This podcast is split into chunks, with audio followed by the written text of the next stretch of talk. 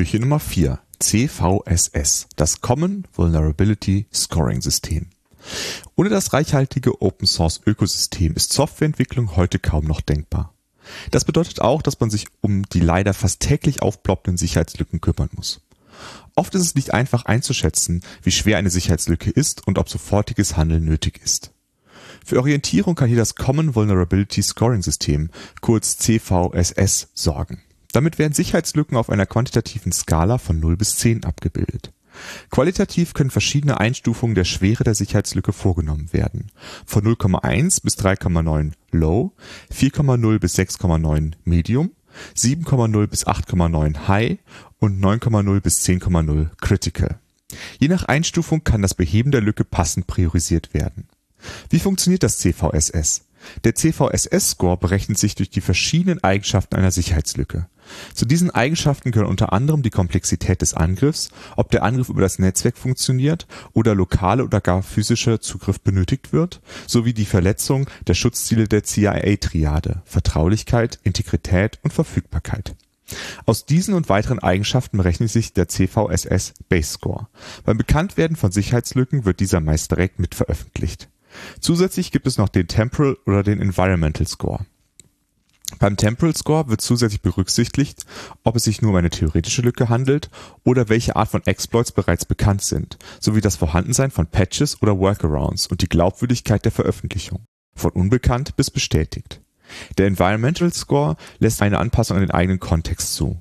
So macht es einen Unterschied, ob ein Angriff zwar über das Netzwerk möglich ist, das betroffene System aber gar nicht vom öffentlichen Internet aus erreichbar ist oder wenn durch die Sicherheitslücke die Vertraulichkeit der Daten gefährdet ist, das betroffene System jedoch gar keine vertraulichen Daten verarbeitet oder speichert. Das kann dazu führen, dass eine Lücke, die zwar im Allgemeinen als High oder Critical eingestuft wird und normalerweise sofortiges Handeln erfordern würde, im eigenen System nur Medium oder Low ist und somit eventuell erst im nächsten regulären Release gefixt werden muss. Die einzelnen Eigenschaften, die den Score ausmachen, werden auch in einem String-Vektor codiert.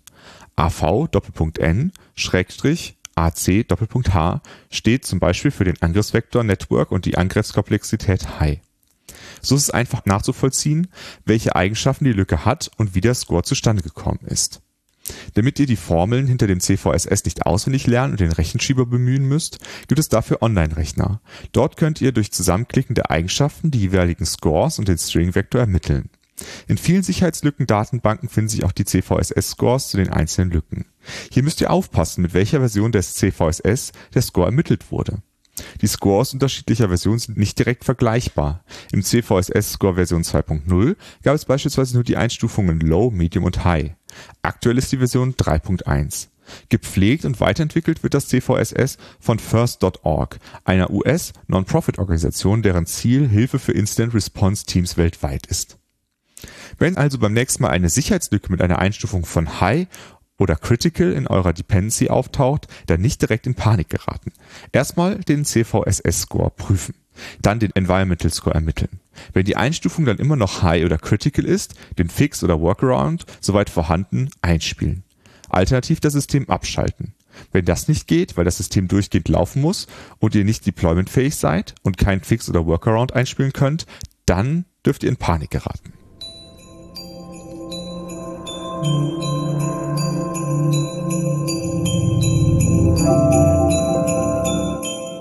Ho, ho, ho.